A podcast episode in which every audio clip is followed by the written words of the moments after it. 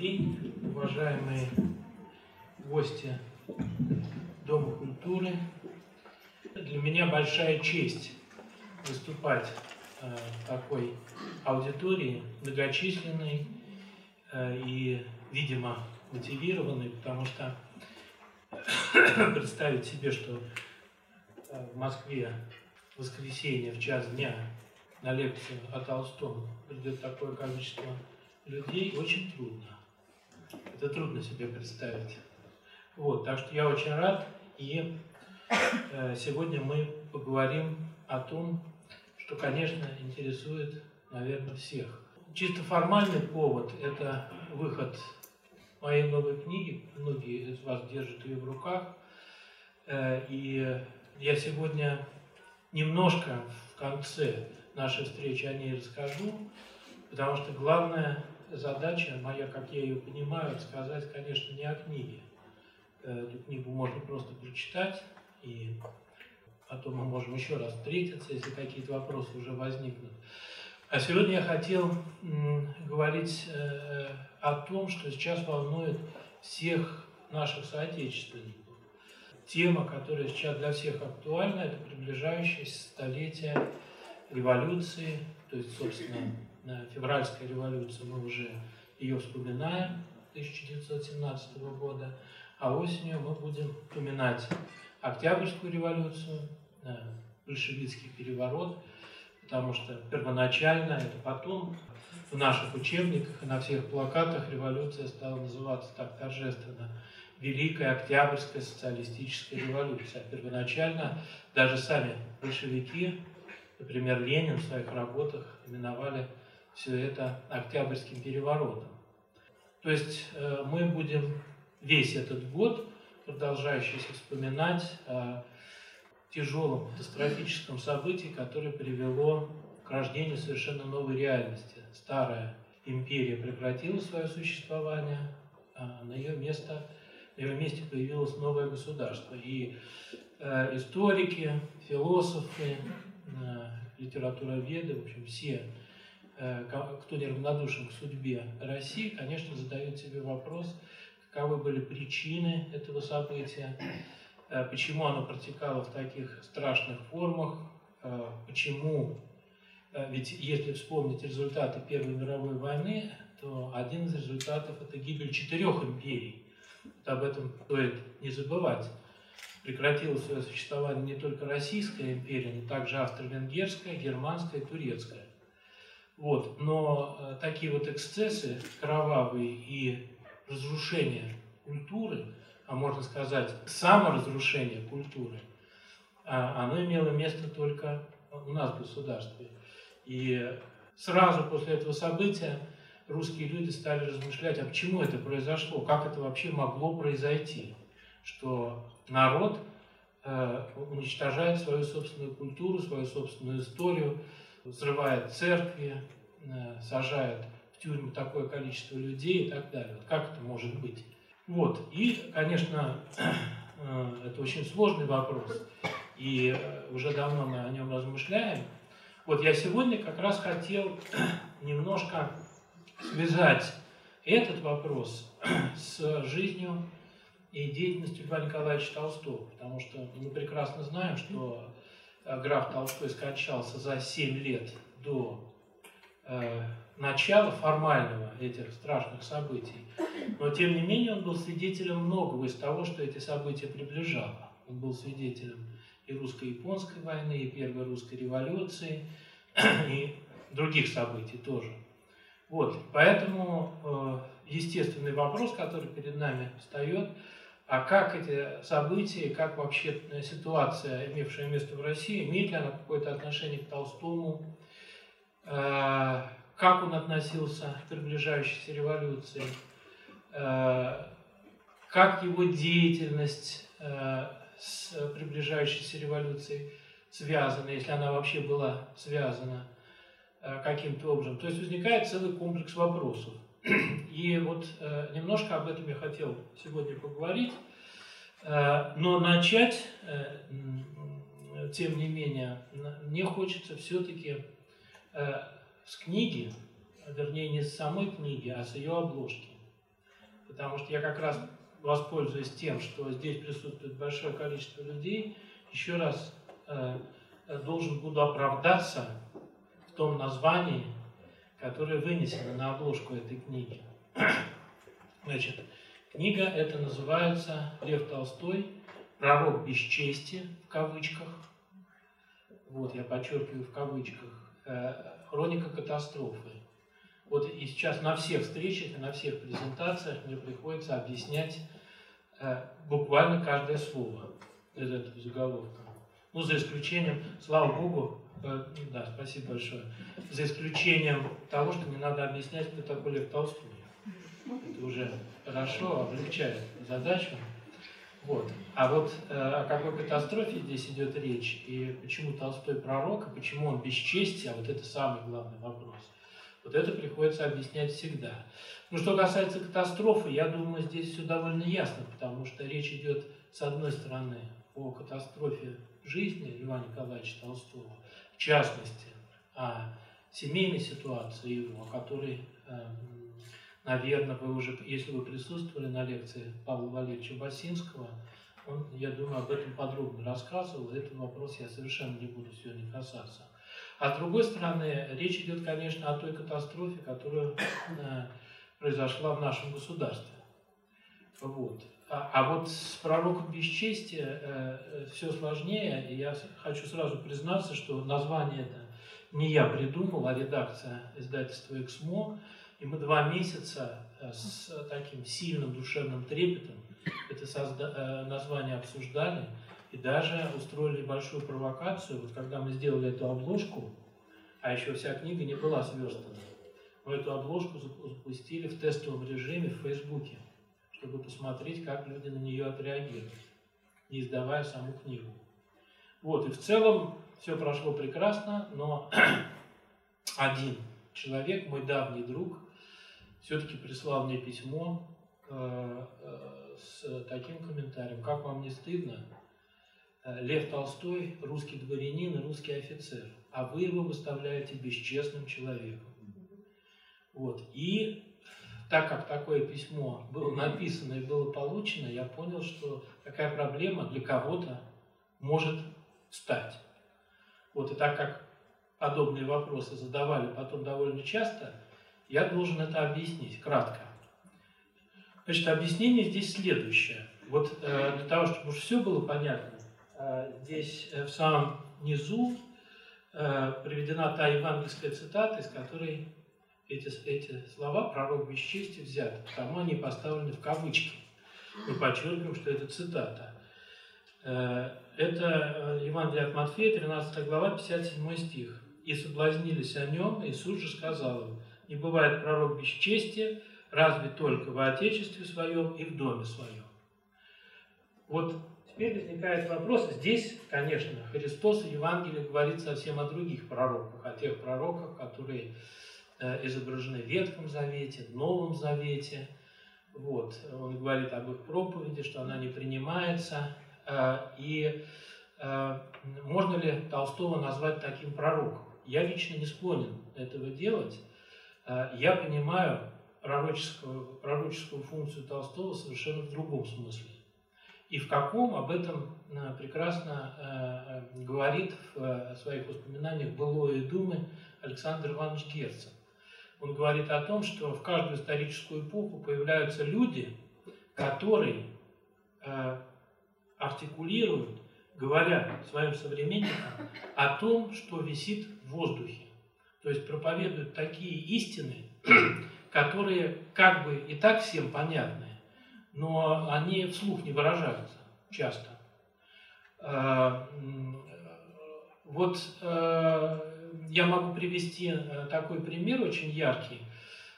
Был такой славянофил русский Николай Яковлевич Данилевский, и он однажды полемизировал с Соловьевым, и в своей статье написал, у него там есть абзац Толстому, и он говорит, что сейчас все возмущаются тем, что пишет о церкви Толстой. А, а зачем вы этим возмущаетесь? Разве вы не понимаете, что то, что пишет Толстой, а это статья Данилевского, это 1885 год, то есть середина 80-х годов, Он пишет, то, что пишет Толстой о церкви, это воздух, которым мы все дышим. То есть мысли Толстого – это то, что присутствует в обществе, то, что присутствует в культуре, то, что всем известно. Э, и Толстой сам об этом часто писал. Почему на меня так ополчились? Я же проповедую то, что, о чем думают все мои современники, интеллигенты. О чем они говорят дома, они просто не решаются об этом вслух сказать. Вот. И в этом смысле, конечно, вот в этом герценовском смысле Толстой был пророком, потому что он был, пожалуй, единственным русским, во всяком случае, единственным русским в XIX веке, который прямо говорил о том, что обсуждалось в гостиных, что обсуждалось в письмах, в частной переписке, но что по, по соображениям цензуры, конечно, нельзя было сделать достоянием гласности, никак. Вот, и вообще, э, э, э, мы же помним, например, вот, давайте вспомним, 1836 год. В журнале «Телескоп» Петр Яковлевич Адаев издает первое философическое письмо, где говорит о историческом пути России, о том, что принятие православия было исторической ошибкой и так далее. К чему это приводит? Потому что журнал закрывают, главного редактора, главного редактора ссылают, а Чаадаева объявляют сумасшедшим. То есть э, в первой половине XIX века проповедовать было опасно, потому что тебя могли признать сумасшедшим. Э, во второй половине XIX века уже э, такой, конечно, опасности не было, но то, что говорил Толстой, об этом нельзя было говорить вслух, и не случайно, я думаю, что это вам известно, и вы об этом догадываетесь, что все основные сочинения Толстого антицерковные, антигосударственные э, до 1905 года, во всяком случае, издавались э, вот в таком бесцензурном виде в Европе. Они могли издаваться в Швейцарии, в Англии, где-то еще, но только не в России. Так что в этом смысле, вот в этом смысле э, Толстой назван пророком. Но почему он пророк бесчестия? То есть в каком, а почему здесь в Евангелии Христос об этом говорит, о пророках бесчестия? Потому что на самом деле, а вот если мы задумаемся над вопросом, а в чем заключалась популярность Ивана Николаевича Толстого, то мы обнаружим, что она заключалась вовсе не в том, что окружающие его люди, русские интеллигенты, э, э, современники его, они склонны были следовать его рекомендациям. Толстой говорил, надо, ну я совсем упрощаю, чтобы понятно было, надо бросать курить, надо бросать употреблять алкоголь, надо э, жить честно с женами, а лучше вообще воздерживаться от супружеских отношений, жить вообще лучше без жен. Ну и так далее. Вот. Много ли русских э, не склонны были этим рекомендациям следовать? Или другая рекомендация, вот надо все бросить и начать зарабатывать своими руками на своем участке земли. Ну да, было несколько интеллигентов, которые этому совету попытались последовать. Вот. Э, Новоселов поработал на своем участке земли какое-то время и понял, что это очень сложно. Пахать землю сложно, выращивать хлеб сложно и так далее. Вот, и, и разочаровался в этой деятельности, в толстовских идеях заодно. И просто вернулся в церковь, а потом еще был канонизирован в церкви как святой мученик. Вот, так что людей, которые разделяли э, вот эти вот идеи Толстого, религиозные и философские, их на самом, деле, на самом деле было немного. Популярность, просто можно сказать астрономическая популярность Толстого, она была связана совсем с другим обстоятельством. Она была связана в том, что он, его идеи оказались, как мы сейчас любим говорить, в тренде эпохи, в мейнстриме. А в чем этот тренд заключался? Это жесткая критика правительства и всех правительственных структур и институций, в том числе и Русской Православной Церкви, которая воспринималась образованными современниками как одна просто из правительственных институций. Все, что связано с деятельностью правительства, это все может быть только со знаком минус. И когда об этом стал писать Толстой, все это восприняли Э, с большой благодарностью и на ура. То есть получилась такая странная инверсия. Толстой проповедует христианский образ жизни, говорит, что он христианин, говорит, что надо жить по Нагорной проповеди, по Евангелию. Так никто жить не хочет. Вот когда он говорит о том, что Карфаген должен быть разрушен, вот это вот государство, в котором мы живем, это государство, оно должно быть разрушено, и вообще любое государство должно быть разрушено, потому что государство – это зло. Вот эти идеи, они принимаются э, с большим почтением. То есть э, э, уважение к Толстому, оно зиждется совершенно на других основаниях. И поэтому здесь надо еще один момент объяснить, уже довольно тонкий, что э, вот эти вот слова пророк, э, пророк бесчестия, это же э, э, слова из так называемого синодального перевода Евангелия, то есть из перевода э, на русский литературный язык, который был, перевод этот был сделан в середине XIX века. И вот это вот выражение «бесчестие», оно вовсе не воспринималось так, что э, это бесчестный пророк – Именно поэтому, когда я стал получать письма, э, в которых меня спрашивают, вы что, действительно считаете Толстого бесчестным человеком? И вот мне начинают объяснять, что вот он дворянин, он офицер, он всегда старался платить карты, карточные долги и так далее. Вот, мне вдруг это стало настолько странно и смешно, что э, я вынужден был вот сразу начать давать такие объяснения что я не только не считаю Толстого бесчестным человеком, а наоборот э, отношусь к нему, э, к его взглядам с большим уважением. Э, ну вот с каким уважением, об этом я могу сказать в конце, что я под этим понимаю. Вот, теперь я хотел бы, значит, это небольшое введение по поводу книги. Я прошу прощения, а сколько наша встреча должна продолжаться? Нет, Прекрасно. Значит, это немного о книге о Толстом. Теперь давайте о России. Э, потому что, собственно, сегодня я как раз хотел немножко еще сказать о России в канон великих потрясений. Что собой представляла Российская империя в начале 20 века? То есть, можно даже совсем точно сказать, последние 10 лет жизни Толстого. И здесь мы э, э, должны заметить, что э,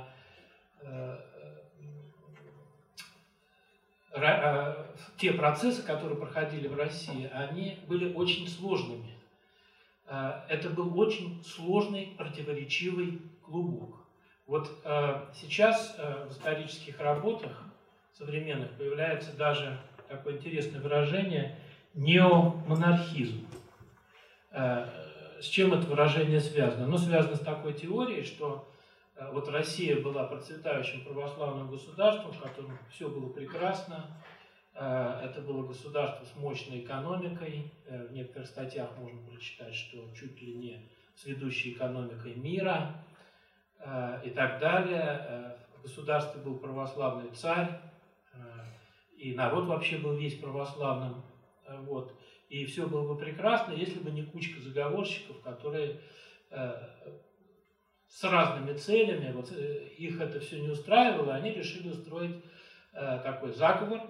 Одни из них получали английские деньги, другие получали немецкие деньги и так далее. То есть все это Европа профинансировала, и вот в результате великое государство рухнуло. Вот да, вот, и э, такая концепция, она действительно получила э, наименование неомонархизм. Вот. Э, мы, конечно, должны представлять себе, что такого просто в истории не бывает. Потому что даже вот в той формулировке, которую я сейчас воспроизвел, э, э, если есть сильное могучее государство, оно не может рухнуть по инициативе небольшой кучки э, заговорщиков в конечном итоге может правительство определенное смениться. Конечно, могут быть такие вот дворцовые заговоры. Но само-то государство, оно продолжит существовать, если оно э, сильное и могучее.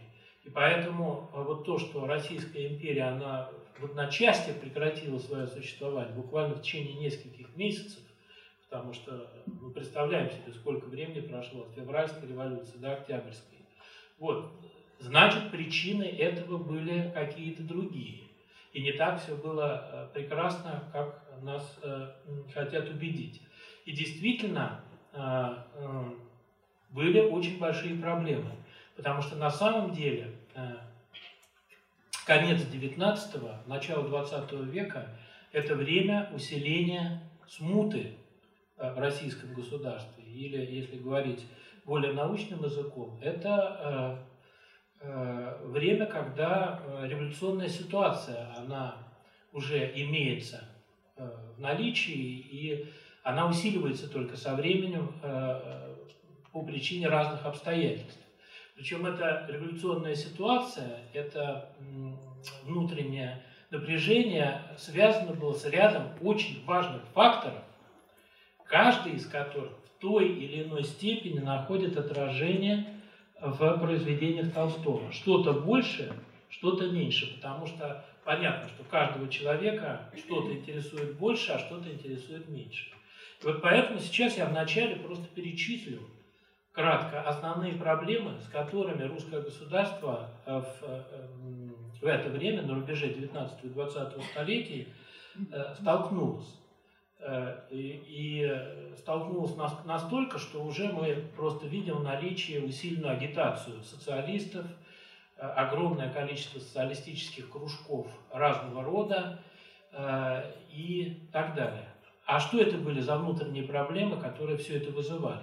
Значит, первый вопрос, э, который здесь мы должны, мы эту, эту, эту проблему должны поставить на первое место. Это иногда кажется неожиданным, потому что мы ждем чего-то другого. Но в русской истории был вопрос, который мы можем назвать подлежащим русской истории. Вот если вы вспомните э, пьесу Недоросль Фан Лизина, там очень остроумно объясняется, что такое подлежащее, а что такое сказуемое. Вот в русской истории было подлежащее, а все остальное, я говорю это смело, это было сказуемое. А что такое был подлежащий? Это был аграрный или крестьянский вопрос. Это был главный вопрос русской жизни.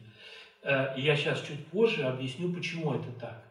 Э, и действительно, мы видим, что на рубеже 19 и 20 столетия это э, бунты, грабежи, голод, ну и нам приходит в голову сразу 1891 год, 92 знаменитый голод, на ликвидации последствий которого работает сам Толстой и много об этом пишет в своих произведениях. Вот все остальное есть сказуемое от этого подлежащего. А что такое есть это сказуемое? Это рабочий вопрос, это национальный вопрос, вопрос окраин, это Польша, Прибалтика, Финляндия, Кавказ, это еврейский вопрос и так далее. Это национальный вопрос.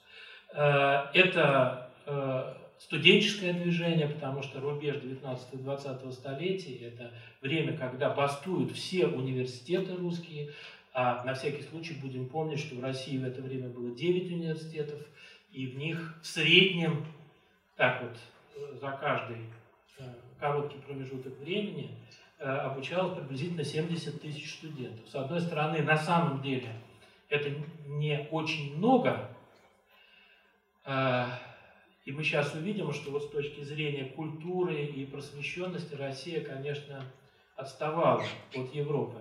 А с другой стороны, если изучать биографии революционеров будущих и э, большевиков многих, то мы видим, что они через эти русские университеты прошли, и мы видим, что в университетах создавались и марксистские ячейки и так далее. То есть университеты в значительной степени были бродилом вот этой революционной ситуации. Э, еще один момент, э, на который я хочу обратить внимание, это э, вопрос, который условно можно назвать общественным. Это необходимость диалога с обществом. Мы можем по-разному к этому относиться. Вот в некоторых исторических монографиях, э, например, пишут так, ну что такое было это общество, ну кто такие эти интеллигенты, ну кто такие эти будущие кадеты. Ну да, это университетские профессора, которые хотели неизвестно чего. Но это же просто смутьяны, это же просто э, заговорщики. Зачем вообще с ними э, было что-то обсуждать и что-то серьезно решать? И вот, как это не парадоксально, а, до определенного момента, к сожалению, русская власть к этим людям именно так и относилась. Очень показательный пример – это ситуация в середине 90-х годов, когда уже новому императору Николаю II поступает петиция от Тверского дворянства, которая предлагает некие очень скромные изменения в государственном строе России, которые связаны были бы с так называемым представительством. Э, я думаю, вы понимаете, что такое представительство, да? Я кратко объясню это, это важно. Надо понимать, что к началу 20 века Россия была одной из очень немногих стран во всем мире, в которых вот эта вот э, европейская демократическая система э, управления государством, функционирования государства, она не, не была осуществлена. Вот еще таким государством был Китай, таким государством была Персия еще и так далее. А вот, ну их немного было. А вот что касается всех европейских государств, в них это обычная уже для нас э, система с разделением властей, с парламентом, соответственно, министерством, она уже имела место. То есть во всех европейских странах существовал парламент, который мог так и называться. Э, э, там в Германии, например, Бундестаг назывался, но это все равно был парламент. Как правило, в этом парламенте было две палаты, парламент избирался, было правительство, которое называлось Совет Министров, был руководитель этого правительства, премьер-министр и так далее. И вот представительство – это как бы э, некий концепт, который все это объединяет. То есть представительство – это такая система, когда народ имеет право посылать своих представителей в парламент для управления государством. Понятно, да? И вот тверские дворяне, они обращаются к молодому императору Николаю II с вопросом, просьбой, мечтой, ну давайте начнем в этом направлении двигаться. Это, конечно, не первый был момент, когда перед властью прямо так вопрос ставился. А не пора ли народ вообще привлечь хоть в какой-то степени к управлению государством? Вот. Очень острая ситуация стояла в 1881 году, но э, император Александр II был убит зверски, и этот вопрос очень надолго был отложен. И вот Э, приходит новый император, и Тверское дворянство наивно начинает думать, ну, может быть, э, с ним-то нам удастся договориться. А э, император Николай II называет это все бессмысленными мечтаниями. И проходит 10 лет, наступает осень 1905 года, уже по всей России народ бунтует, крестьяне жгут усадьбы, начинается так называемая Первая русская революция – и то, что 10 лет назад молодой император назвал бессмысленными мечтаниями, и то, что он мог бы в какой-то форме или в каком-то виде даровать народу как благодеяние, он вынужден даровать народу как уступку. Понимаете разницу, да? То, что можно сделать до революции, и то, что ты вынужден делать после революции, это совершенно разные вещи оказываются, особенно в русской истории. Но я напомню, что в результате этой уступки в октябре 1905 года, а, а точнее 17 октября 1905 года, э, Российская империя перестала быть самодержавной монархией, а превратилась в монархию конституционную, потому что появилась Государственная Дума, и в э, новых законах было сказано, что отныне ни один закон Э, в Российской империи не может вступить в силу без одобрения Государственной Думы. Вот. Э, вот это вот нежелание власти диалог с обществом строить, это, конечно, была очень важная болевая точка. И надо сказать, как потом показали события дальнейшие, уже история функционирования вот этой вот новой Государственной Думы, она показала, что в этом самом обществе и даже среди университетских профессоров э, было очень много людей, которые готовы были к консенсусу и к диалогу. И на самом деле, на всякий случай, вот то, что я рассказываю, это понятно, да? Не очень сложно. Вот, я не хочу забивать голову фактами какими-то и цифрами. Вот, э, и на самом деле ну, еще одно небольшое напоминание, что вот эта вот Дума до революции 17 года собиралась четыре раза. Была первая Дума, вторая, третья и четвертая. Первая и вторая Дума, они просто революционными были, потому что в них большинство состояло из представителей левых партий. Из социалистов, из кадетов, которые в тот момент занимали очень радикальную позицию. И поэтому и первая и вторая Дума, они проработали недолго. А, и были, а, император имел право а, прекращать деятельность Думы, если она была неконструктивной. А дальше произошло следующее. Дальше премьер-министром стал хорошо нам известный э, Петр Аркадьевич Столыпин, который поставил перед собой несколько очень важных задач. Подробно мы не будем об этом говорить. Но о двух важных задачах, которые он перед собой поставил, мы должны сказать. Первая задача – это все-таки каким-то образом начать радикально решать крестьянский вопрос, а второе – каким-то образом организовать взаимодействие правительства вот с этой самой Государственной Думой. Правда, для этого ему э, пришлось э, произвести изменения в законодательстве, и в Третьей Думе уже стали заседать, в общем-то, совсем другие люди, потому что упор Столыпин сделал на, э, в первую очередь, на промышленников, на, интеллигенцию такую серьезную, вот. И оказалось, что действительно эта работа возможна, потому что образовалась партия октябристов, но она возникла раньше – вот именно в Третьей Думе эта партия стала главным помощником Столыпина в его преобразованиях. Все самое важное, что Столыпин успел сделать до своего убийства в Киеве в сентябре 1911 года, все это сделала именно Третья Дума. То есть, если, когда власть захотела этого и поставила перед собой задачу, она диалог с обществом э, наладила. И поэтому мы, мы видим, Э, два очень важных явления, что к 910 году, вот как раз году смерти Толстого, э, к 911 вот это революционное движение, оно начинает на убыль идти. То есть э, появляется в жизни государства какой-то позитив.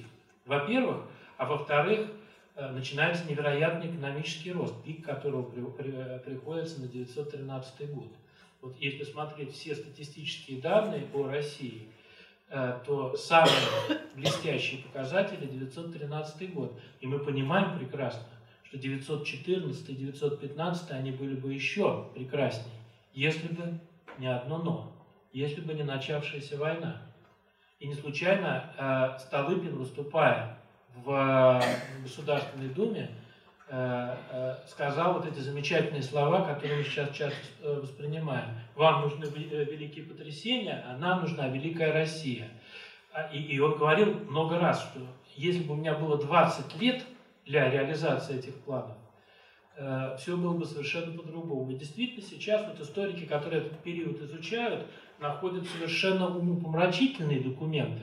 Например, было найдено, мне мой сын рассказывал, старший, писал диплом на эту тему, он мне рассказывал о таком документе, как э, французский посол э, отправляет в Париж э, секретную шифрованную депешу. Это приблизительно, я могу сейчас заблуждаться, но 912 год, 913. Э, он пишет буквально следующее, что если мы позволим России развиваться теми темпами, которыми она сейчас развивается, имеется в виду экономически, политически и так далее, то к середине 20 века она будет доминировать в Европе по всем позициям. То есть, если немножко помечтать, мы можем э, в Доме культуры, э, в деревне Ясная Поляна предаться таким мечтаниям и подумать немножко, в каком государстве мы могли бы все родиться вот, и жить. Это просто страшно становится, да? Вот. Э, но этого не произошло. И не случайно ведь посол такую депешу отправляет. И значит, в Европе есть люди, которые ставят перед собой задачу, России надо в этом помешать обязательно, потому что мы не хотим, чтобы это произошло. Вот. Ну и э, ну, помешать удалось очень успешно, как мы знаем. Вот. Э, это что касается общественного вопроса. И, конечно, в ответ на это нежелание власти вот эти отношения с обществом выстраивать, э, в ответ появляется еще одно ужасное явление русской жизни, которое мы называем террором. Э, террор русский берет свое начало, видимо, с апреля 1866 года, когда в летнем саду в Санкт-Петербурге Каракозов стреляет императора Александра II а, император Александр II до этого момента вообще имел обыкновение а, прогуливаться без охраны часто. И не только прогуливаться без охраны, а даже, э, вот я довольно много о Черткове писал, и в, э, значит, в жизни Черткова есть такие эпизоды, когда император Александр II приезжает к его матери э, на дрожках, сам управляя лошадьми, без всякого сопровождения. Просто вот решил он, как своей знакомый приехать, сел э, и поехал, и приехал. Вот. И так до 1866 года. После этого, конечно, э, уже ситуация изменилась, э, государю объяснили, что нельзя больше гулять одному. Вот. Но что для него было самым страшным шоком? Не только выстрел. Э, ведь сначала думали, ну кто, кто выстрелит? Понятно. Три года назад было польское восстание. Наверное, это поляк стрелял. Ну, наверняка поляк. Или кто-нибудь еще, или какой-нибудь еще инородец. А выясняется, что Каракозов – это русский человек. Вот. И когда поняли, что вот русский человек берет в руки револьвер и стреляет э, в императора, конечно, стало страшно. Стали думать, как с этим бороться. Э, а после этого последовало еще несколько покушений, как мы знаем. И в конце концов, последнее покушение э, – это зверское убийство императора на том месте, где сейчас стоит храм на крови в Санкт-Петербурге. Вот, э, то есть начался террор, этот террор э, усилился к концу XIX века, к началу XX, и э, есть очень много примеров этих, я не буду о них вспоминать, достаточно, ну, достаточно вспомнить убийство, убийство московского генерал-губернатора великого князя Сергея Александровича. Вот когда его супруга Елизавета Федоровна его останки просто своими руками собирала. Вот, страшные совершенно сцены. Вот, так что это еще одна болевая точка. И еще есть одна болевая точка, это церковный вопрос. Но а, здесь я хочу сказать э, буквально два слова, потому что сейчас я не могу подробно об этом рассказывать. Э, обычно я читаю такой годовой курс о том, что это такое церковный вопрос. Вот, но э, я хочу сказать следующее. Вот э, плохих учебниках и э, плохих книгах ситуацию э, церковную в российском государстве рисует следующим образом, что вот была мощная русская православная церковь, она владела неисчислимыми богатствами, а она была служанкой государства, и она имела все возможности окормлять русский народ, и этими возможностями она не воспользовалась. И в этом ее великая вина. А не воспользовалась она этими возможностями именно потому, что была служанкой государства и не способна была ни на какие самостоятельные действия. Так вот, если кратко. Вот, э, и если начать разбираться, так ли это, то э, ситуация рисуется совсем и совсем по-другому. Потому что в определенной степени вот та картина, которую я нарисовал сейчас, она, ну, может быть, характерна для нескольких центральных губерний. Для Московской, э, для Петербургской, может быть, еще для каких-то. Вот. А что касается всей остальной России, то ситуация совсем по-другому выглядела.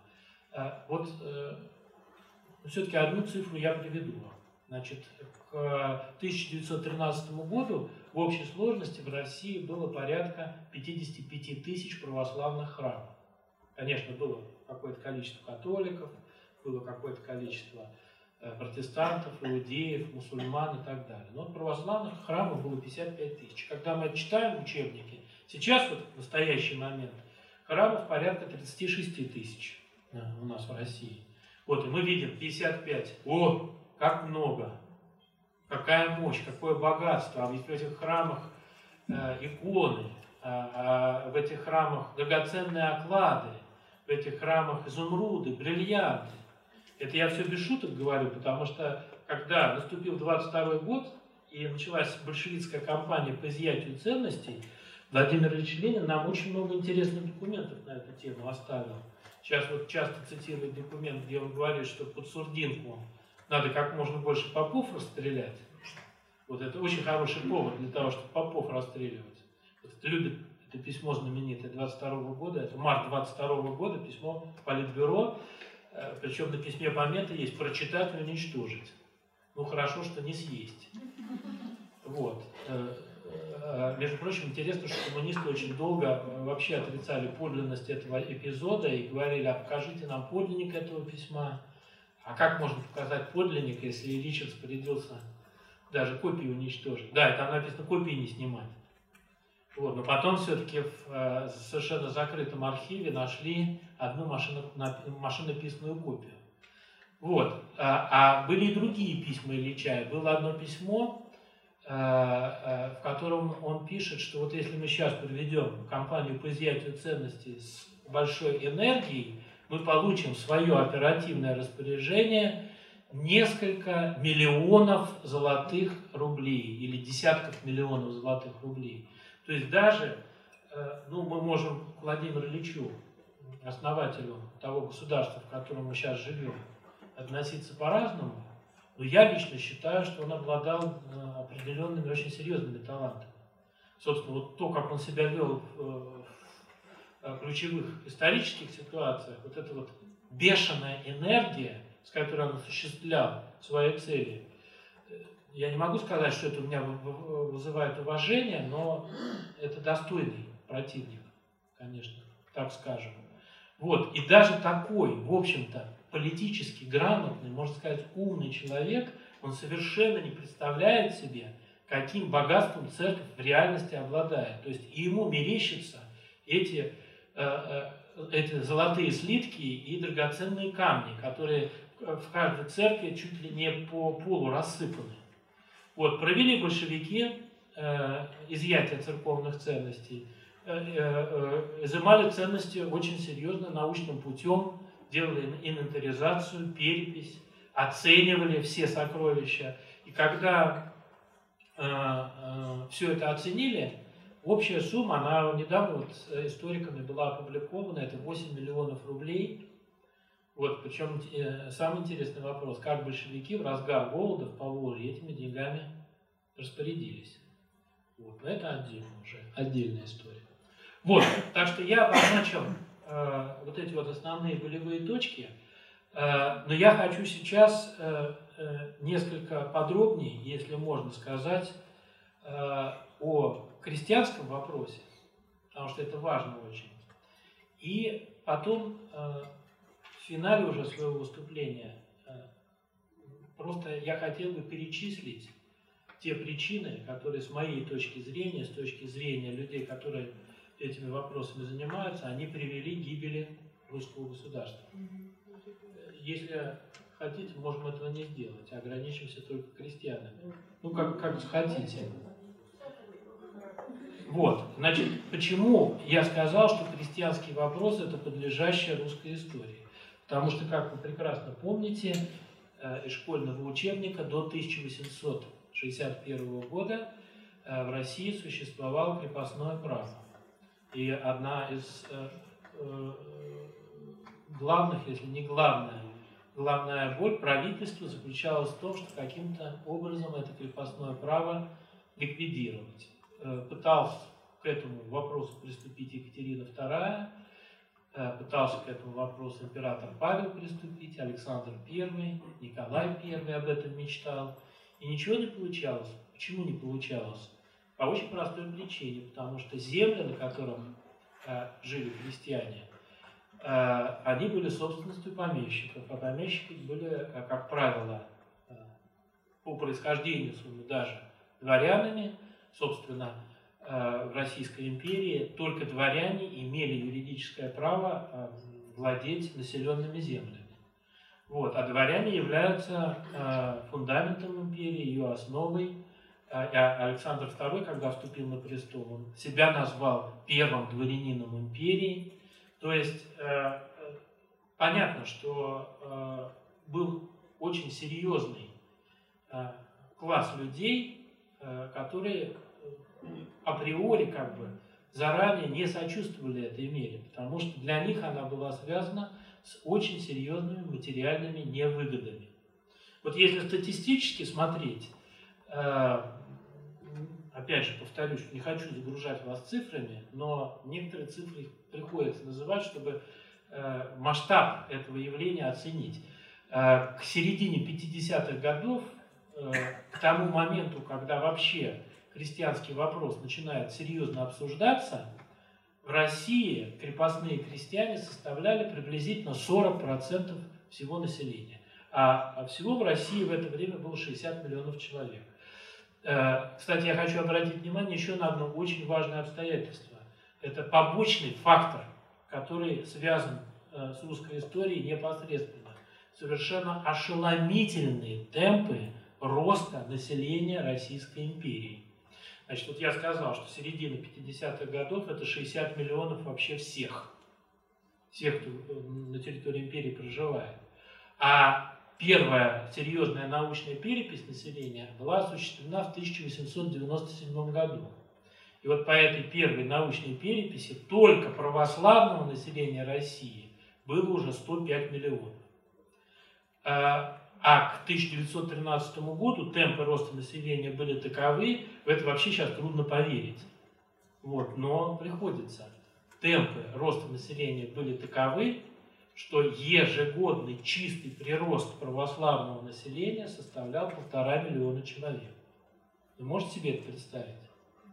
Вот, это, кстати, и породило потом одну из очень важных проблем, потому что вот мы восхищаемся тем, что 55 тысяч православных церквей, а оказывается, что темпы роста населения, они такие, что этих, этих православных храмов должно было быть в два раза больше, чтобы всю эту массу людей обслужить. И я, и я повторил, я сказал о том, что проживали-то в основном все эти люди, они э, западнее Уральского хребта. Э, вот эти вот все крестьяне и церкви эти все, это в основном европейская часть России. И здесь еще одна проблема очень серьезная была связана с перенаселенностью. Почему э, аграрная реформа Столыпина, она связана с переселением крестьян? Потому что в европейской России земли для крестьян не хватало. Ну, я сбегаю немножко вперед. Итак, 40% э, населения – это крепостные крестьяне, которыми владеет приблизительно 104 тысячи помещиков. Э, э, и эти 104 тысячи помещиков, они владеют огромными земельными участками. Поэтому возникает совершенно естественный вопрос. Ну, предположим теоретически, что мы крестьян сделаем лично свободными. А куда им деваться дальше? Вот, они же не побегут сразу в города голосовать э, и выбирать Государственную Думу, потому что голосовать в России нельзя, Думы нету, политические партии, деятельность запрещена законом. Вообще, что этим людям делать? Они могут сделать только одно, они могут остаться на той земле, на которой они всю жизнь жили, и продолжать на ней работать. Ну на каких основаниях? Раньше-то они платили своему хозяину барщину оброк, и эти 104 тысячи помещиков получали очень большие доходы от своих христиан. А сейчас что? То есть это была очень сложная задача, и даже Александр II, когда э, вступил на престол, он всеми силами старался от этой задачи дистанцироваться. Но нашлась очень энергичная группа людей, в которую входил, например, хорошо известный славянофил Юрий Федорович Самарин, которые в конце концов убедили императора, что эту задачу надо решать, потому что эта задача очень серьезная. Потому что нерешение этой задачи может привести э, к э, катастрофе э, в России. И задачу эту стали решать. Ну как ее решать? Какой способ решения найти? Я вот хочу вам в связи с этим э, э, прочитать две две выдержки небольшие. А одну из выдержек э, я очень благодарен сотрудникам, э, сотрудникам музея усадьбы за то, что они этот текст мне вчера нашли. Э, вот. Потому что я долго его искал, но как не очень серьезно. Это текст, связанный с декабристом Якушкиным, который задолго до крестьянской реформы были отдельные прогрессивные деятели, которые пытались своих крестьян освобождать. Вот. И некоторые из них, они просто уже, не ломая себе голову, как освобождать землей, без земли, с оброком, без оброка, с выкупными платежами, без, просто освобождали крестьян и дарили им землю. Даже такие люди были. И вот здесь повествуется об этом э, таком вот эпизоде декабрист Якушкин. Он решил освободить своих крестьян от крепостной зависимости. И э, он предполагал им передать безвозмездную землю, которая находилась под их домами, под их усадьбами, там, сараями, огородами и так далее. Э, передать им э, все имущество их, инвентарь весь и скот. Э, всю остальную землю он решил оставить за собой, э, предоставляя крестьянам эту землю арендовать. Но прежде чем, на самом деле, вот примерно по такой схеме потом реформа и была осуществлена в 1861 году. Но прежде чем все это осуществить, он решил крестьян собрать и с ними это обсудить. Вот он их собрал, и, как сказано в документе, собрал их и долго с ними толковал. По рассказу самого декабриста, крестьяне, внимательно его выслушав, спросили, земля, которую мы теперь владеем, будет принадлежать нам или нет? То есть будет ли она нашей собственностью? Э, он им объясняет, что, что предполагает их освободить без земли. И крестьяне тогда ему говорят знаменитую фразу, которая так понравилась Льву Николаевичу Толстому.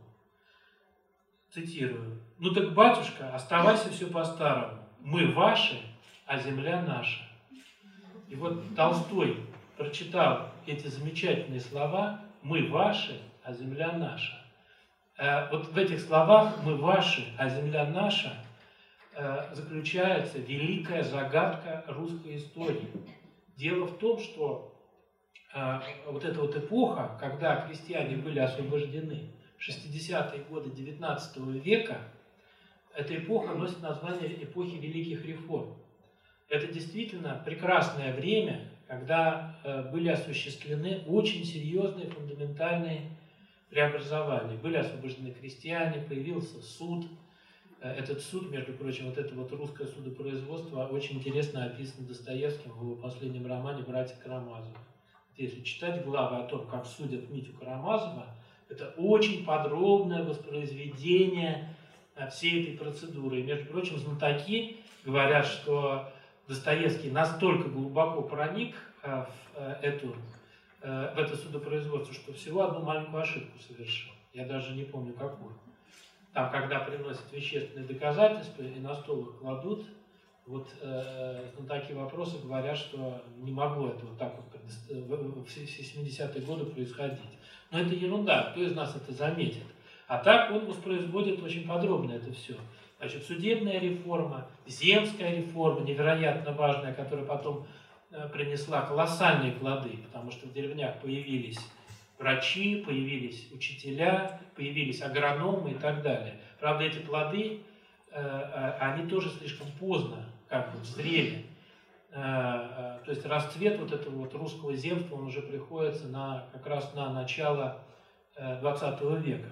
Вот. Но что здесь интересно и что здесь важно? Люди, которые эти реформы осуществляли, можно просто смотреть их биографии, при том, что они могли себя позиционировать славянофилами, они могли рассказывать о русском народе, о русской общине и так далее. Вот по своему складу, воспитанию, образованию, по стилю мышления это были люди западные. Это были люди, которые были носителями западных идей. А одна из главных западных идей заключается в том, что главной ценностью человеческой жизни является что? Свобода. И поэтому надо даровать крестьянам свободу. Любыми способами. И это правильно было совершенно, потому что нельзя же поощрять рабство. Конечно, это как бы вот теоретически совершенно правильно и понятно. Но вот эта вот фраза, которая э, Якушкин услышал, ну так, батюшка, оставайся все по-старому. Мы ваши, а земля наша. Она о чем свидетельствует? Что для русских крестьян не столько важна личная свобода, пускай мы по-прежнему будем вашими. Лишь бы земля была нашей. И э, мы знаем поразительные совершенно свидетельства, когда в XVIII веке русские крестьяне, работавшие на земельных участках своих господ, воспринимали эти земельные участки как свою собственность, хотя никакого права абсолютно на это не имели. Например, э, были случаи, когда они могли завещать по наследству, стремились завещать по наследству эти земли, а никаких э, бумаг на эти земли у них нет, это не их земля на самом деле. Но они настолько с ней жились, с этой землей, что никак по-другому воспринимать ее не могли.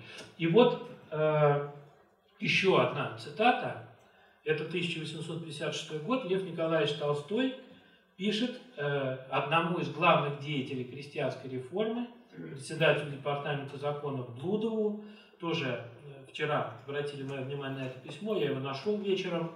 Вот, и Толстой пишет ему письмо, я небольшую цитату приведу из этого письма. Приехав в деревню, я предложил крестьянам идти вместо барщин, э, э, вместо барщины идти на оброк вдвое меньший, чем оброк в соседних деревнях. Сходка отвечала, что оброк велик, и они не в состоянии будут уплатить его. Я предлагал заработки, не согласия. Я предлагал им войти в обязанные крестьяне работой по три дня в неделю с прибавком земли, с тем, чтобы по истечении 24, 24 э, лет срока выкупа имения от залога они получили вольную с полной собственностью на землю. То есть на самом деле, чтобы пояснить, это уже сложный вопрос, но Толстой здесь предлагает им ту схему, которая стала фундаментом в 1861 году крестьянской реформы. Крестьян сделали формально лично свободными, земли остаются у помещиков, и крестьянам предлагается их выкупить. У крестьян на эти выкупа денег нет, естественно. Тогда создаются специальные финансово-экономические структуры, которые выкупают эти земли у помещиков, они становятся собственностью государства и сдаются крестьянам в аренду э, э, с очень большой рассрочкой. Рассрочка была 49, ну практически 50 лет, с определенным процентом годовых. Понятно, да? Вот. То есть это такая нормальная европейская модель. Причем 6% годовых, как говорят современные экономисты. Ну, вспомните Сбербанком, какие проценты предлагают сейчас в своих смс-ках. Поздравляю вас с днем рождения. Сегодня вам очень повезло. Только сегодня Сбербанк предлагает уникальную акцию э, от 25% в год. Вот. И есть удивительно, что есть люди, которые на это соглашаются. А тут 6% годовых. Э, в общем, э, ну, можно спорить, на самом деле, много это, много это или мало, но это не грабительский процент. Вот, между прочим, э, совсем отвлекаясь в сторону, вспомним роман «Преступление и наказание». Да? Старуха-процентщица. Вы когда-нибудь обращали внимание на то, какой процент она брала? Не обращали? Вот, а обратите, это интересно. Почему Раскольников ее топором так жестоко с ней обошелся. Ну, сейчас оставляю в стороне всю философию мораль. Значит, больше, чем э, Значит, объясняю. В одном месте сказано, что эта старуха-процентщица Алена Ивановна брала 10 копеек с каждого рубля в месяц. 10 копеек каждого рубля в месяц – это 10 процентов. Значит, в год 120%. Это гораздо больше, чем Сбербанк. И на фоне, конечно, э, процентщицы Алены Ивановны э, кредиты Сбербанка, они выглядят просто подарком, действительно, как день рождения. Вот. Только я вам не советую это предложение принимать. Все равно. Вот.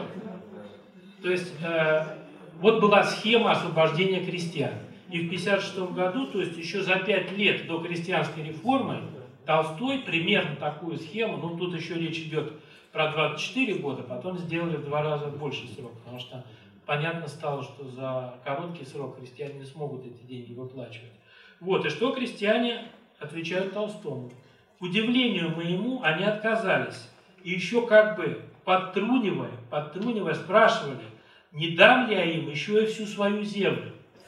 То есть вот это предложение Толстого они воспринимали не как шутку, а как вековечный, вековой, вековое намерение барина их обмануть. Они просто не понимали, что это Толстой предлагает. А на самом деле, даже из этого текста видно, что он на большие жертвы шел. Вот, но чтобы понять это, нужно, нужно было учиться в экономическом э, институте. И далее, значит, далее я письмо больше не, не, не буду цитировать, далее Толстой в, в этом письме подробно пишет Блудову, что э, э, он с изумлением узнает причину, почему крестьяне не принимают такое выгодное предложение. Почему? А крестьяне ему говорят, что вот наступит скоро коронация, это 56 год, значит, э, скоро должна быть коронация Александра II, и они все уверены в том, что они день коронации получат не только волю, но и всю помещичью землю. Э, и далее э, Толстой приводит вот эти самые слова, которые он, видимо, прочитал в биографии Якушкина. «Мы ваши, а земля наша». Вот какая была ситуация, вот в чем, я просто сейчас, для чего я все это рассказываю, я пытался объяснить, в чем суть была крестьянского вопроса. Значит, что произошло, что когда крестьяне получили, э, то есть весь еще вопрос в том, получили ли они свободу в 1861 году, потому что юридически, формально они были свободны, но им э, экономически они были абсолютно не свободны, потому что им некуда было идти с этой свободой. Потому что они привыкли работать на земле, они по-прежнему воспринимают землю психологически своей собственностью, вот, и они ждут чего-то, они ничего другого делать не умеют и не хотят просто. И таким образом некоторые современные историки, они пишут о том, что вот таким образом осуществленная крестьянская реформа, она на самом деле была долгосрочным революционным механизмом, который сработал через 50 лет. Потому что вплоть до 1917 года эта э, э, аграрная проблема не, не решена была. И самое, самые эффективные методы и способы это была деятельность Столыпина с его аграрной реформой, которая, к сожалению, как мы сейчас понимаем, опоздала просто. То есть все, что сделал Столыпин, надо было начинать гораздо раньше. Вот, ну и в завершение уже моего сольного выступления – Э, потом, наверное, вопросы будут. Вот. Я хочу сказать, э, ответить на вопрос, почему все-таки рухнула Российская империя. Э, значит, очень кратко. Я прошу прощения, что сегодня мало было о Толстом. Вот. Зато о Толстом много в книжке. Там можно все прочитать. Вот я просто э, все это говорю без рисовки, а потому что, когда я сам начал заниматься этой темой, меня просто раздражало то, насколько проблема жизни Толстого, э, трагедия его жизни, насколько вот э, все, что с ним было связано, его, противопосто... его противостояние с церковью, насколько это все, как правило, всегда вырвано из исторического контекста. То есть складывается такая картина, что была злая русская православная церковь, и был великий бунтарь Толстой, Прометей, который принес с неба людям огонь. Вот, а так как церкви это не понравилось и государству, то его прокляли, вот, а огонь потушили. Вот все это полная чепуха.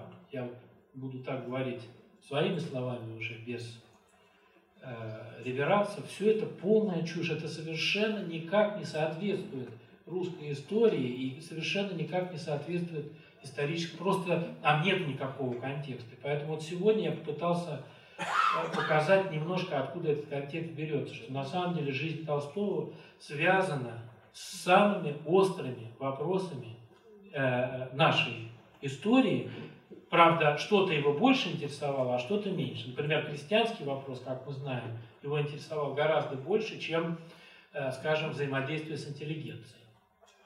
Вот. А для него интеллигенция вообще была ругательным словом. Вот. Итак, нерешенный крестьянский вопрос, э, неготовность развивать э, диалог с обществом, которая рождает, в свою очередь, неготовность общества и политических партий, появившихся в 1905 году, развивать диалог с властью. А, и в конечном итоге это приводит уже к страшному обострению и к тому, что деятельность уже четвертой Думы, вот мы вспоминали про эти Думы, деятельность четвертой Думы уже носила откровенно революционный характер. Это уже был, эта деятельность Думы была одним из элементов Э, противоправительственного э, заговора. Э, деятельность большевиков, ну и, конечно, отдельный момент здесь Первая мировая война. Не случайно Владимир Ильич Ленин, узнав эту новость о начале войны, в одном из писем написал «Спасибо Николашке за этот подарок». Это был человек, который, вот видите, как у него мозги были, зато он сразу понял, что это означает для его партии. Вот. И, конечно, э эту схему отыграл на 150% впоследствии. А Первая мировая война – это очень важная причина тоже. Просто христианский вопрос, он долговременный, а война все-таки это такой ситуативный фактор. Но результат-то ее какой? Это гибель почти двух миллионов, э, можно сказать, цвета нации, 5 миллионов раненых, а для 15, 16, 17 году это очень серьезные цифры. Вот причем кто попал в эти 2 миллиона? Очень важный аспект, что было уничтожено практически все русское кадровое офицерство, ну за отдельными исключениями. Современные историки пишут, что во время военных событий 14-15 годов практически полностью были уничтожены офицеры из дворян. И возникла необходимость брать офицеров откуда-то еще. И стали приходить офицеры из студентов, офицеры из мещан и даже из крестьян. Вот, и потом многие из этих офицеров после большевистской революции, мы удивляемся, каким образом э, на службе Красной армии царских офицеров было чуть ли не больше, чем Белой армии. Кого-то они откуда взялись? -то? Это совсем другие офицеры уже. Это другое поколение. Это те самые люди, которые потом примут участие в агитации солдат. А солдаты, которые сидят в окопах во время Первой мировой войны, они о чем думают? В первую очередь. Они думают в первую очередь о земле. Они думают о том, что вот-вот, наконец, правительство выполнит свои обещания и даст им землю. И они думают о том, это, я недавно смотрел диалог двух историков, они прекрасно это показывают, что человек сидит в окопах и думает, вот у меня баба дура осталась в деревне, она же ничего не поймет дележе земли, ее же опять обманут. Надо все это бросать и бежать домой скорее. Там, где будут делить землю. Вот. Ну или, если дележа земли нет, надо тогда с винтовкой идти в Петроград и выяснять, почему землю не дают. То есть вот она. Я немножко так утрирую, упрощаю ситуацию, на самом деле это все очень серьезно оказалось. Ну и э, конечно, отдельные ошибки правительства, о которых мы сейчас говорить не будем. Распутин здесь появляется, это все совсем другая история. Конечно, история очень неприятная, трагическая, хотя, опять же, современные историки говорят, что несколько демонизирован облик Распутина и такого большого влияния он не мог иметь, которое ему приписывали. Но сейчас это не важно, потому что важно другое, что Распутин стал э, таким трендом очень популярным и модным. На основании которого можно было всех подряд запугивать. Вот. Ну и последний фактор, о котором я хочу сказать, это, э, конечно, неактивная позиция церкви русской православной. Э, это отдельная большая тема, которая касается сегодняшнего дня. Э, это то, чем я уже хочу завершить свое выступление и готов на любые ваши вопросы ответить. А сегодняшний день мы видим, что Э, всякий раз, когда возникают какие-то острые ситуации, э, ну, я не хочу сказать скандалы, там, ну, то, что называется в журналистике информационные поводы. Вот насколько часто э, ответ церкви является неубедительным. Мы понимаем, почему. Потому что ну, мы пережили вообще 80 лет, когда никаких вообще ответов не могло быть. И вообще представить себе, скажем, даже 30 лет назад, что э, в Доме культуры Ясная Поляна будет на, на сцене сидеть священник и рассказывать э, людям вообще что-то, это было абсолютно невозможно 30 лет назад. Вот. И э, прошло всего 25 лет такой вот свободы, возможности учиться, образование получать, но этого слишком мало. В исторических масштабах этого слишком мало, и вообще это, повторяю, отдельная тема, но она очень важна. Все-таки русская православная церковь, она уже и к революции, сейчас оставим в стороне эпоху террора и вот эти 80 лет э, засилия, э, даже э, к концу императорской России церковь, она не имела опыта активного участия в общественных дискуссиях. Это очень печально. И как раз в своей книжке, возвращаясь к ней, э, э, такое будет удачное завершение лекции. Вот как раз в своей книжке я пытаюсь доказать, что единственный эпизод, в котором церковь русская православная проявила самостоятельность, это отлучение Толстого. Она сделала то, что было совершенно не нужно и невыгодно государству. Вот, но э, за 200 лет такой эпизод, с моей точки зрения, был один. Благодарю за внимание.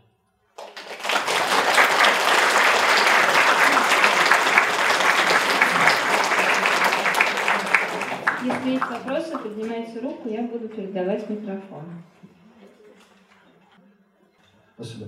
А, а, можно такой вопрос, поскольку мне тоже его задают, такая двойственность в мировоззрении Толстого и в вашей монографии «Конфликт глазами современников», ну, конкретно здесь 23 страница, вы резюмируете, что Толстой все-таки атеистическое мировоззрение. А далее, Какого мировоззрения? Пантеистическое. А далее несколько раз, там, 225, 67, вы несколько раз говорите о том, что а, Лев Николаевич Толстой придерживается очень четко исповедания а, учения Бога Отца, выраженного в Иисусе Христе. Причем вот эту фразу несколько раз повторил. То есть, а как все-таки определиться? Ведь а, в пантеизме не может быть следования личности Отцу. То есть, либо так, либо так. Как быть? Спасибо за этот вопрос. Дело в том, что, понимаете, всякий раз, когда мы говорим, называем человека пантеистом, там, или деистом и так далее, это же схема условная. А в реальности мировоззрение человека, оно гораздо сложнее и представляет собой сложный конгломерат. Чтобы ответить на ваш вопрос более конкретно, я тогда расскажу подробнее о том, о чем я как раз в новой книжке пишу. Как известно, да, кстати, вот э, то, что вот это надо сделать, э, э, на это на меня, на, меня, на меня навело чтение замечательной книжки философа Бибихина, которая называется «Дневники Льва Толстого». Если вам эта книга не попадалась в руки, очень советую ее открыть. Ее очень трудно читать, потому что это Э, ну, как бы не расшифрованный специальный курс, прочитанный на философском факультете. Там очень много верных и точных замечаний. В частности, вот одно из них. Э, дело в том, что Толстой, как известно, был э, прекрасным наблюдателем природы. Ну, живя всю жизнь фактически в Ясной Поляне. И вот он очень любил наблюдать за пчелами, за поведением собак и так далее. И вот э, у него есть запись в дневнике, э, она датируется 1865 годом, э, когда он э, вдруг обнаруживает, он возвращается с охоты обнаруживает, что собака его э, ступает по снегу э, неполной лапой. То есть у него складывается такое впечатление, что э, центр тяжести ее, он смещен. И он начинает думать, зачем собака это делает.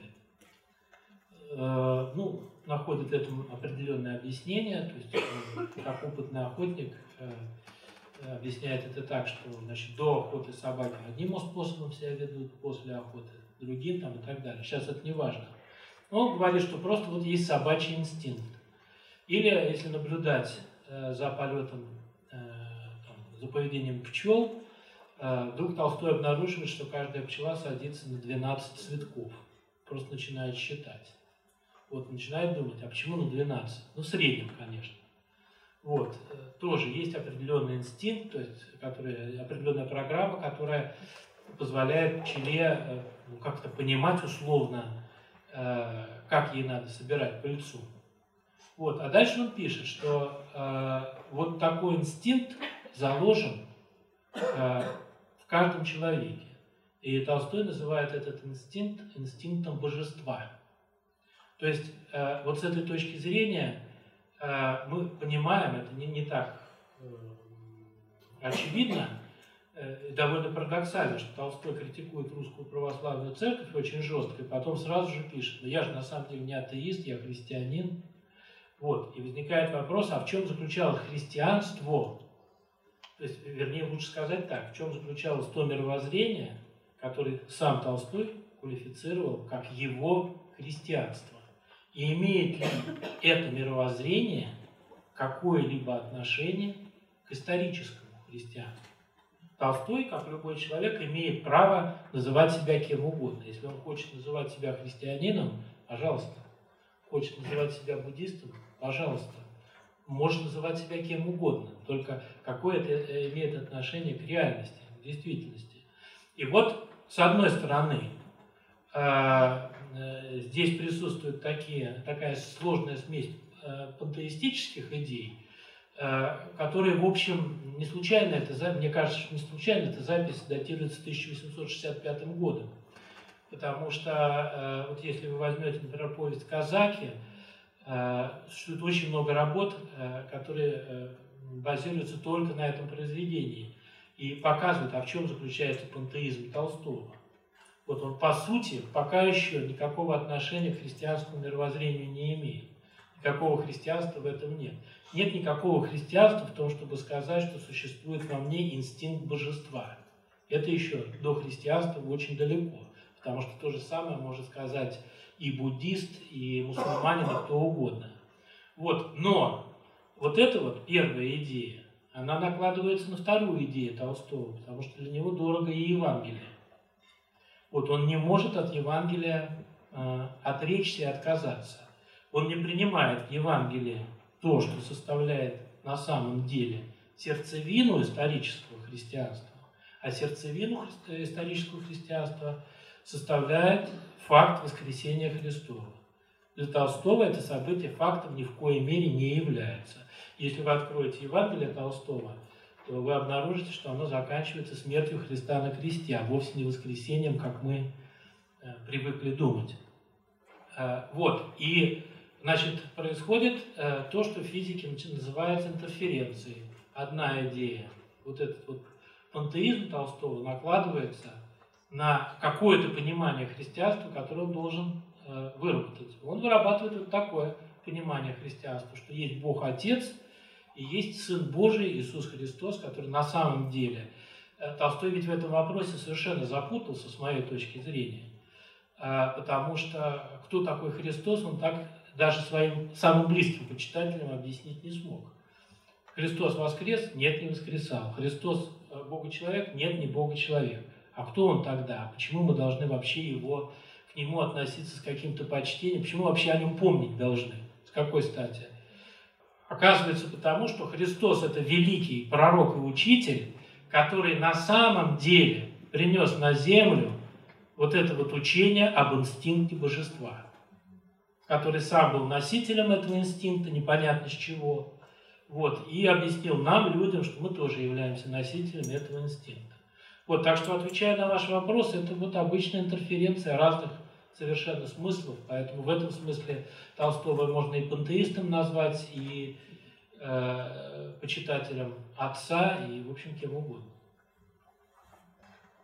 Отец Георгий, здравствуйте еще раз. Я сотрудница музея Ясная Поляна Королева Анна Григорьевна. Я благодарю вас за то, что вы, во-первых, выступили здесь, чудеснейшие лекции. Во-вторых, благодарю вас за ваши необыкновенные книги.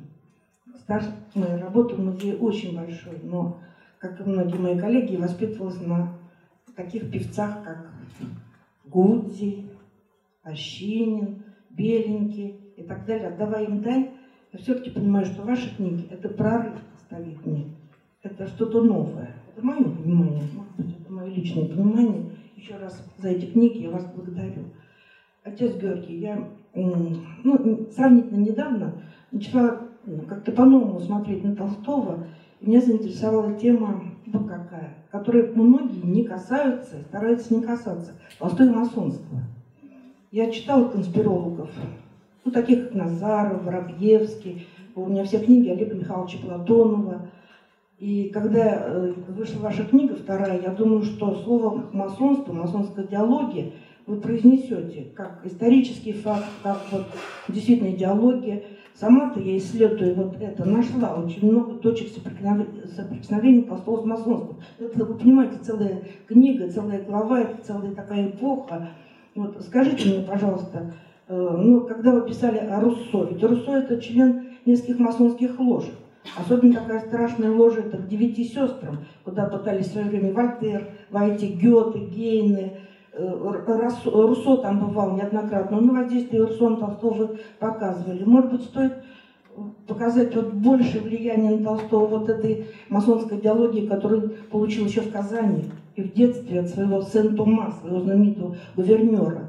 Конечно, тетушки, там, дядюшки и прочее, прочее на него влияли. Вот отход Толстого от православия ранее может быть связан именно с этим. И будьте добры, отец Георгий, скажите мне, пожалуйста, вот насколько возможно в будущем вот молодые толстоведы будут писать об этом, вот слово масонство будет употребляться или будут делать вид, что этого нет? Как э, говорил один из афонских старцев, все знают, что есть дьявол, но о нем стараются не упоминать. Также все знают, что есть масонство, но об этом стараются не говорить. Мне кажется, вот это было бы применимо к творчеству уважаемого Льва Толстого, которому я посвятила всю свою жизнь. Благодарю вас, отец Георгий. Спасибо большое за лестный отзыв и за вопрос. Этот вопрос не первый раз мне задают. Э, Конечно, это, с моей точки зрения, очень плодотворная тема, которой надо заниматься. Просто, э, ну вот э, я когда какие-то материалы исследовал, я никогда никаких свидетельств не встречал, что... То есть то, что Толстой интересовался масонством, это очевидно. Это даже очевидно по роману «Война и мир». Вот. Но э, насколько э, вот есть точки соприкосновения, связи, это отдельная, очень серьезная научная проблема, безусловно. И то, что ей надо заниматься, это абсолютно бесспорно, но э, я думаю, что обязательно, вот я недавно получил письмо, ко мне приедет из Японии аспирантка работу писать. Я не знаю, может она о масонах хочет написать. Прекрасно. Скажите, пожалуйста, можно ли считать войну 14 года и революцию 17 года исполнением слов Христа? Горе вам, книжники и фарисеи, вот я посылаю вам пророков и мудрых и книжников, и вы одних убьете и распнете, а иных будете гнать из города в город. Да приедет на вас вся кровь пра- праведная, пролитая на земле. То есть общество не приняло э, мудрого, мудрые, мудрые наставления Божии, данные через Толстого, и за это получило вот такую вот расплату в виде войны и революции. Отвечу кратко, так считать нельзя. Можно еще один вопрос? Можно.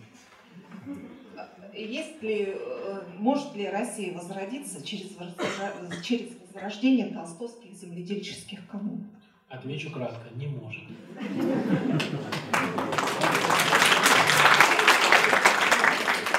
А еще вопрос, а как вы представляете будущее России?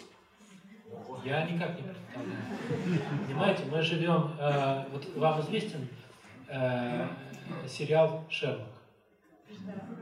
Современный. Смотрели его? Кто-то, наверное, смотрел, кто моложе. Ну вот мы смотрим, а ведь э, такого кино сейчас снимают в Англии, в Соединенных Штатах очень много. Когда вот ты смотришь фильм, он продолжается часа два, и к последним пяти минутам оказывается, что все, что ты до этого видел, это бред главного героя, это его галлюцинации. А разведка уступает в последние пять минут. Вот в Шерлоке тоже я в какой-то момент уже потерял способность понимать, профессор Мариарти, Мариарти жив или умер уже, Шерлок сам жив или умер, доктор Ватсон жив или умер, там, жена его и так далее. Вот. Ну, это, тут можно спорить на эту тему, кто из них еще жив, кого мы еще в кино увидим. Но на самом деле это слепок в нашей жизни. Понимаете, средства массовой информации получили такую власть над нами сейчас, что мы плохо себе представляем вот то, о чем нам рассказывают в интернете, по телевидению, это правда или ложь. И где искать правду, мы не знаем. Поэтому в этой ситуации как-то прогнозировать будущее России, а также будущее любого другого государства, по-моему, бессмысленно. Отец Георгий, хочется присоединиться, во-первых, э, к тем словам э, благодарности за вашу книгу, за вашу работу, пос- поскольку то, что вы делаете, это имеет перспективу. И вот, вот тот ключ, которым вы работаете, он ценит в том, что вы действительно не на Толстом, не Толстым ограничиваетесь, расширяйте до народного сознания, до тенденций, до причин и последствий. И вот э, действительно тут, может быть, несколько в лоб вас спросили, что, там, что с нами будет, да, вы же не пророк без чести там, и так далее. Вот, но хотелось бы вот от вас услышать вот ваше понимание. Сейчас идет много разговоров о, о том, кто мы такие, ну, самоидентификация да, нашего народа э, ищется, нашей э, национальной идеологии, в чем она заключается. Пришлось как-то слышать один из бывших министров, говорит, вот давайте вот футбол сделаем на вашей идеологии. Ну, был как-то момент. Вот. И на этом фоне вы мало сказали о именно о духовной составляющей вот этого вступления, вот этих духовных причинах этого переворота. И интересная ваша фраза, что мы живем в государстве, которое основал Владимир Ильич Ленин.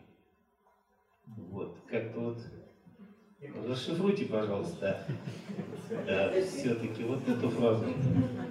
И порог бесчестия, все-таки что это такое? О другом, а вот он бесчестие, ну как, какая честь? Толстой, у нас наше отечество, большая честь, да?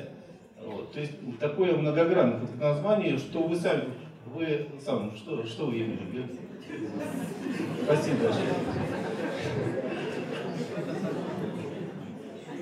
Ну, а, спасибо э, за ваши вопросы, их несколько. Вот, э, и они очень серьезные. Вот, по поводу государства, э, здесь, конечно, можно спорить, потому что, понимаете, вот когда встречаются профессионалы, скажем, историки или кто-то еще, ну, когда человек сидит на комплексе источников и говорит нечто, делает какие-то выводы, я считаю, что с ним может спорить только человек, который сам с этими источниками знаком. То есть э, спорить с людьми, которые там занимаются историей, например, Первой мировой войны, могут только люди, которые сами ее серьезно изучают. Вот, а когда я говорю, что мы живем в государстве, которое э, э, создал Ленин, это как бы такой патетический посыл. Вот. Но я в этом совершенно убежден, потому что э, я совершенно убежден в том, что вопреки призывам некоторых высокопоставленных э, чиновников современных считать, что существует такое вот преемство между Российской империей, Советским Союзом и современным российским государством, преемство идейное, преемство политическое и так далее. Такие вещи может утверждать только, ну, так как это очень высоко поставленный человек. Я не буду его ругать. Мне просто сразу хочется задать вопрос, зачем он это говорит? Какова его мотивация, какие цели он преследует, отрицая тот очевидный для меня факт, что большевистский переворот 1917 года – это тотальное разрушение русской культуры и русской государственности. И не случайно большевики, они же, э, эти строки же, они очень полюбили. Старый мир разрушить до основания. И они это сделали. В каких еще государствах э, люди уничтожали свои собственные храмы? Ну, были такие случаи, конечно, бывали, бывали. Но даже вот вспомним, э, вот помните, Румыния Чаушеску. Мы сейчас узнаем, что в Румынии происходило. Это был, конечно, коммунистический режим, безбожный, там, или Албания, там еще хуже все, там вообще креститься нельзя было. В Албании человек, который, я просто знаю человека, который сидел в тюрьме за то, что перекрестился. Вот. Примерно то же самое, что у нас. Но в Румынии Чаушеску, когда стал вопрос храм разрушить, народ просто его окружил, этот храм, и сказал, сначала нас убейте. И генеральный секретарь говорит, ладно, на 150 метров перенесем. Вот. Даже румыны сообразили, что, наверное, храмы разрушать, что-то в этом такое сущностно, э, очень глубоко антинародное есть. А у нас все разрушено до основания. Ну какая, какое здесь может быть преемство? Это совершенно новая идеология, совершенно чуждая по своим целям, мотивам и духу, совершенно чуждая тому, э, той стране, в которой э, жили наши предшественники. Я не хочу эту страну идеализировать и говорить. э, Вы из моего выступления поняли, что э, в Российской империи не все далеко было идеально, было очень много проблем, и было очень много правительственных ошибок, и многие вопросы не решались. Но это совершенно другое. Я даже могу сказать э, совсем резко, это совершенно другой народ. Мне так кажется. Вот. А по большому счету я не вижу, что что-то принципиально произошло э, э, новое и серьезное с 1917 года. Вот не вижу и все. Можете меня за это критиковать. Это а, ответ на первый ваш вопрос. Так что я продолжаю утверждать, что мы живем э, в советском государстве, основанном Владимиром Лениным, автором Великой Октябрьской социалистической революции. С этой точки зрения, конечно, это очень важное историческое событие. Вот. Э, вот. Но событие с огромным знаком минус. Исторические события, они бывают разные тоже, понимаете, с разными знаками. Вот, а что касается пророка, э, пророка бесчестия, еще раз скажу кратко, потому что мне кажется, что я довольно подробно это объяснял. Но э, э, понятно, что эти вопросы возникают. Толстой пророк бесчестия, потому что он проповедовал одно. Кстати, я вот что хочу сказать. Я об этом не сказал. Это очень важно. Во всяком случае, для меня очень важно было. Когда я писал первую книгу, она там тоже, кажется, продается. Вот, наступил такой момент, что я вот собрал столько материала, что вот кризис уже, я не знаю, что с ним делать, с этим материалом. Вот я не знаю, как структуру выстроить и так далее. А я в это время был э, в Германии. А в Германии до сих пор живет очень известный толстовед. Это человек, который в эпоху ГДР э, сделал, по-моему, первое серьезное академическое издание, перевод Толстого на немецкий язык с комментариями, 22 тома. Это профессор Дикман. И вот благодаря счастливой случайности я с ним познакомился, и он мне очень помог. Вот. И как-то вот однажды мы с ним сидели, чай пили, и так вот обменивались мнениями, он сказал фразу, которая вот вдруг все это выстроила. Понимаете, да, вот то, что у меня было. Он сказал, отец Георгий, запомните, Толстой проповедовал тот тип христианства, который в этот момент был очень популярен в Европе. И вдруг все встало на свои места. И вдруг я понял, э, откуда надо брать этот контекст, что вот все, что пишет Толстой, это не его выдумки вовсе. Понимаете?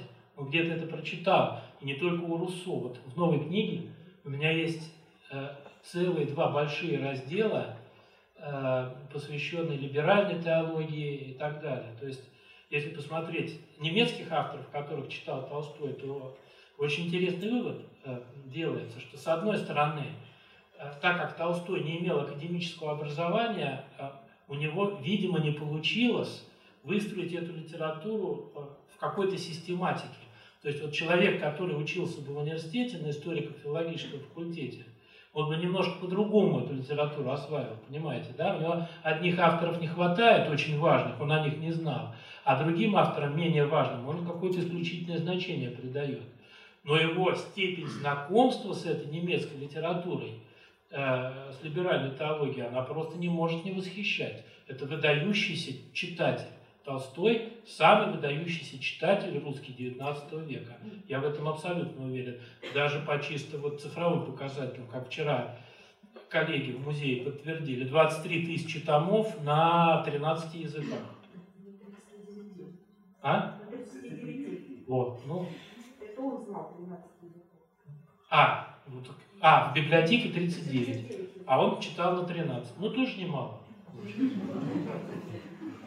Вот, поэтому, возвращаясь, все-таки хочу на ваш вопрос ответить, потому что поэтому, что значит пророк бесчестия? Вот, значит, Дикман говорит, тот тип христианства, который был очень популярен в Европе.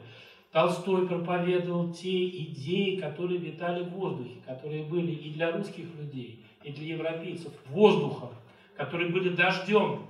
Вот этот дождь, который на всех изливается. Вот пошел дождь, ты от него скрыться не можешь. Ты можешь взять зонтик, но ты все равно промокнешь. Вот, то есть его пророчество заключалось в том, что он озвучивает то, о чем в Европе давно уже пишет Штраус, Ренан э, и, куча других авторов. Вот в чем его пророческая функция заключается. Вот. А бесчестие, потому что почитают Толстого вовсе не за это. не за то, что он принес людям новый, ну, вот этот вот новый тип христианства. Его почитают за то, что он э, ругает и критикует власть и церковь, в первую очередь. Это не моя выдумка тоже. Можете смотреть свидетельства современников. Марк Алданов пишет, э, Толстой стал всемирно знаменит не тогда, когда написал Анну Каренину, а тогда, когда стал точать сапоги. Вот. Но при этом, что важно, ведь здесь, в этом евангельском отрывке сказано и в Отечестве, вот без чести и в Отечестве, и в доме. То есть не только в Отечестве, но и в доме. То есть здесь и семейная ситуация как бы тоже присутствует. Вот что интересно. Спасибо. Спасибо вам огромное.